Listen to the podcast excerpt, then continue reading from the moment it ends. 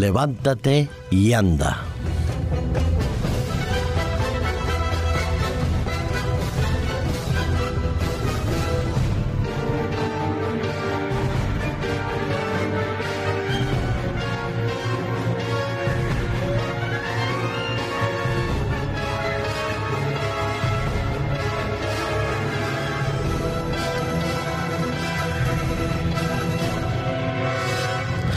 Hace varios meses, uno de los cirujanos más reputados del mundo en cuanto a cirugía de trasplantes realizaba una de las operaciones pioneras en cuestión de trasplantes de piernas.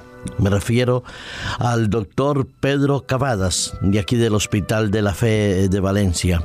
Este doctor, que es eh, ampliamente conocido en el mundo por el éxito de sus operaciones, recordémonos que en el, año 2009 realizaba el primer trasplante de cara del mundo que incluía mandíbula y lengua Después em, hizo otro trasplante bilateral de antebrazos y manos en una mujer que fue intervenida también en el año 2006. Y después eh, vemos cómo estos trasplantes han funcionado de manera muy, muy satisfactoria, tanto para los pacientes como para la familia, como para la ciencia medical. Sí, el doctor Pedro Cavadas es un hombre que Dios lo ha dotado de una exquisita técnica para realizar trasplantes, además de estar eh, bien asesorado y acompañado durante sus largas y penosas horas de cirugía en este tipo de operaciones innovadoras. Pues bien, no sé si alguno de vosotros recordará que eh, en julio del año pasado él realizaba por primera vez en el mundo un trasplante era la implantación de dos piernas a la vez en un paciente joven que estaba entre 20 y 30 años de edad. La operación que se había prolongado durante más de 10 horas y que fue liderada por el doctor Pedro Cavadas, como por otros médicos que participaron en esa operación, dijeron en aquel momento que la operación había resultado bien, que había sido un éxito, pero que había que esperar muchos meses antes de ver cualquier resultado. Es cierto que se han hecho implantes de algún miembro, pero nunca se habían eh, trasplantado pues dos piernas y con las particularidades que le corresponden, compatibilidad de huesos, tejidos, reestructuración del sistema nervioso, eh, la manera como la capilarización de la piel y de los músculos iba a ser, era un verdadero enigma. Poco a poco el paciente fue recuperando un tanto, no su movilidad, que en aquellos primeros meses no era posible, pero sí fue recuperando eh, lo que es el sistema posoperatorio en todo su sentido. Pues al poco tiempo, a los pocos meses, comenzó a mover las rodillas y ahora, en estos momentos, él ha comenzado a ejercitar los pies y a andar en una piscina de agua. Lo cierto es que el objetivo de la rehabilitación, que es larga y complicada, es ir aumentando poquito a poquito las cargas para que las piernas que se han trasplantado puedan soportarlo y el paciente pueda andar. Este trasplante que no tenía precedentes sobre los cuales podían guiarse, el propio doctor Cavadas había explicado que en muchos trasplantes, cuando se ponen prótesis, y ya sabemos, prótesis de cadera, de rodillas, de rótula, pues han funcionado en la mayoría de los casos. En estos momentos no se había hecho la operación que él ha realizado y la mayoría de las operaciones que habían podido mm, salir bien, pues terminaban con ciertas complicaciones en otro momento. Así es que cuando el doctor eh, Cavadas explica hace poco que el paciente ha comenzado a andar, aunque sea poquito a poquito, ejercitar los pies, como decíamos en esa piscina de agua, pues la alegría para el paciente como para la familia es enorme. Y el éxito y la reputación del doctor Pedro Cavadas se hace notoria en el mundo entero. Y nos alegramos por todos, por todo, por el equipo médico que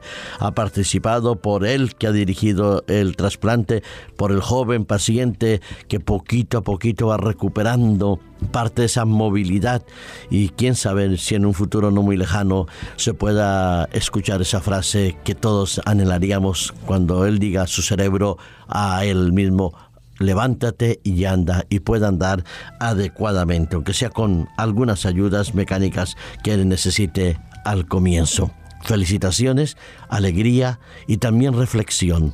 ¿Cuántas veces a veces eh, sufrimos accidentes, unas veces que los hemos provocado, otras veces sin provocarlo, y nos vemos eh, francamente afectados y perdida de algún tipo de movilidad o algún tipo de miembro por una negligencia.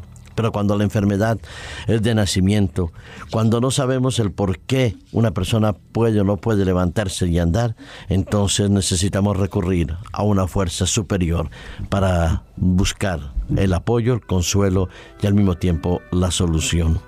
Un día Jesús había entrado en Capernaum en aquel momento eh, la fama de él era enorme, era grande, porque todos hablaban de los milagros que había hecho un grupo de amigos, se enteró que Jesús estaba en esa ciudad, en una casa, y decidió traer a un joven que estaba paralítico, que yacía desde su nacimiento en aquel momento lisiado.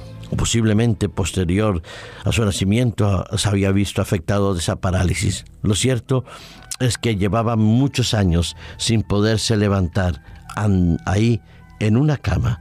Entonces ellos decidieron llevarlo a Jesús. Y el evangelista Marcos, como el evangelista Mateo y Lucas, nos cuentan este episodio. Y en Marcos capítulo 2, versículo 9, Jesús eh, hace una reflexión en aquel momento a todos los que estaban en aquella casa. ¿Qué es más fácil decirle al paralítico, tus pecados te son perdonados? O decirle, levántate, toma tu camilla y anda. El dilema estaba servido ahí. Si decían tus pecados te son perdonados, reconocían la divinidad de Jesús. Si decían que Jesús podía decirle levántate y anda, iban a sentirse molestos porque era un día sábado y porque además poder sanarlo y perdonar los pecados solo pertenecía a Dios. Jesús entonces añade, para que veáis que el Hijo del Hombre tiene autoridad en la tierra para perdonar los pecados, se dirigió al paralítico y le dijo, levántate, toma tu camilla y vete a tu casa y anda.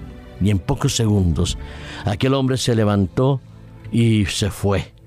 Pudo coger su camilla, pudo andar, pudo recuperar la salud, pero sobre todo pudo recuperar esa paz interior que necesitaba, puesto que se sintió perdonado por Dios, que sus pecados habían pasado al olvido. Sí, querido amigo que me escuchas, no sé si tengas algún problema en tu corazón y en aquellos momentos, en estos momentos, sientas que el peso de tu pecado te impide avanzar en tu relación con Cristo, en tu relación con tu prójimo, con tu familia o contigo mismo.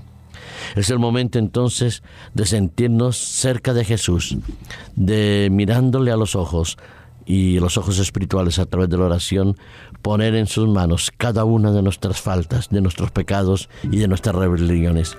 Y seguro que en ese mismo instante y en ese mismo momento Jesús estará dándote el perdón y te estará permitiendo que te levantes, que andes y que prosigas hacia el camino de la vida eterna. Que esa sea tu realidad y la nuestra. Que Dios nos pueda decir, cuando Cristo venga, levántate, toma tu lecho y anda y regresa a la casa, a la patria celestial, de la cual nunca debíamos haber salido.